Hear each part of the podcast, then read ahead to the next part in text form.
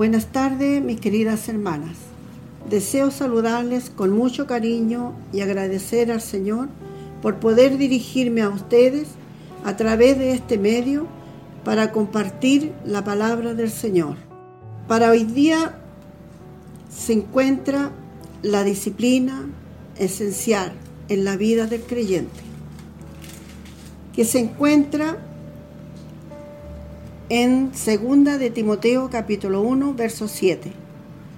Porque no nos ha dado Dios espíritu de cobardía, sino de poder, de amor y de dominio propio.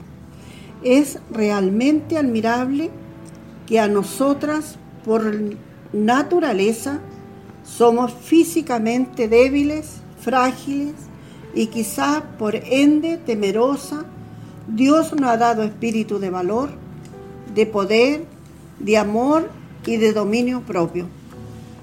Con todo esto estamos eficazmente equipadas para las pruebas de la vida y debemos ser disciplinadas para usar lo que Dios nos ha dado como herramienta para nuestra vida, pues estamos en guerra contra el mal.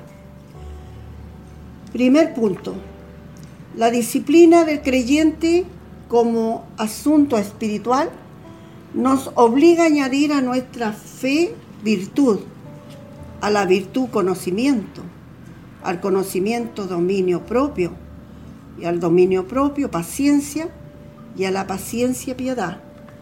Todo esto consigue el crecimiento espiritual, pues debemos estar creciendo en el Señor siempre.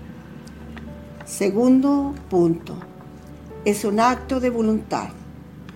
En Primera de Crónicas 28, 9, Dios instruye a Salomón que sirva a Dios con corazón perfecto, sin otros dioses que hagan alejarse de su adoración exclusiva, pues Dios es grande y celoso, por lo tanto nuestra disciplina cristiana debe hacernos servidores de corazón íntegro en una voluntad perfecta.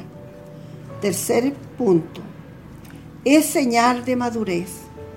Finalmente, como enseña Hebreos 5:14, debemos alcanzar madurez a través de la disciplina espiritual, que debe agudizar nuestros sentidos para el discernimiento a fin de agradar al Señor con nuestra vida de disciplina en la doctrina del Señor.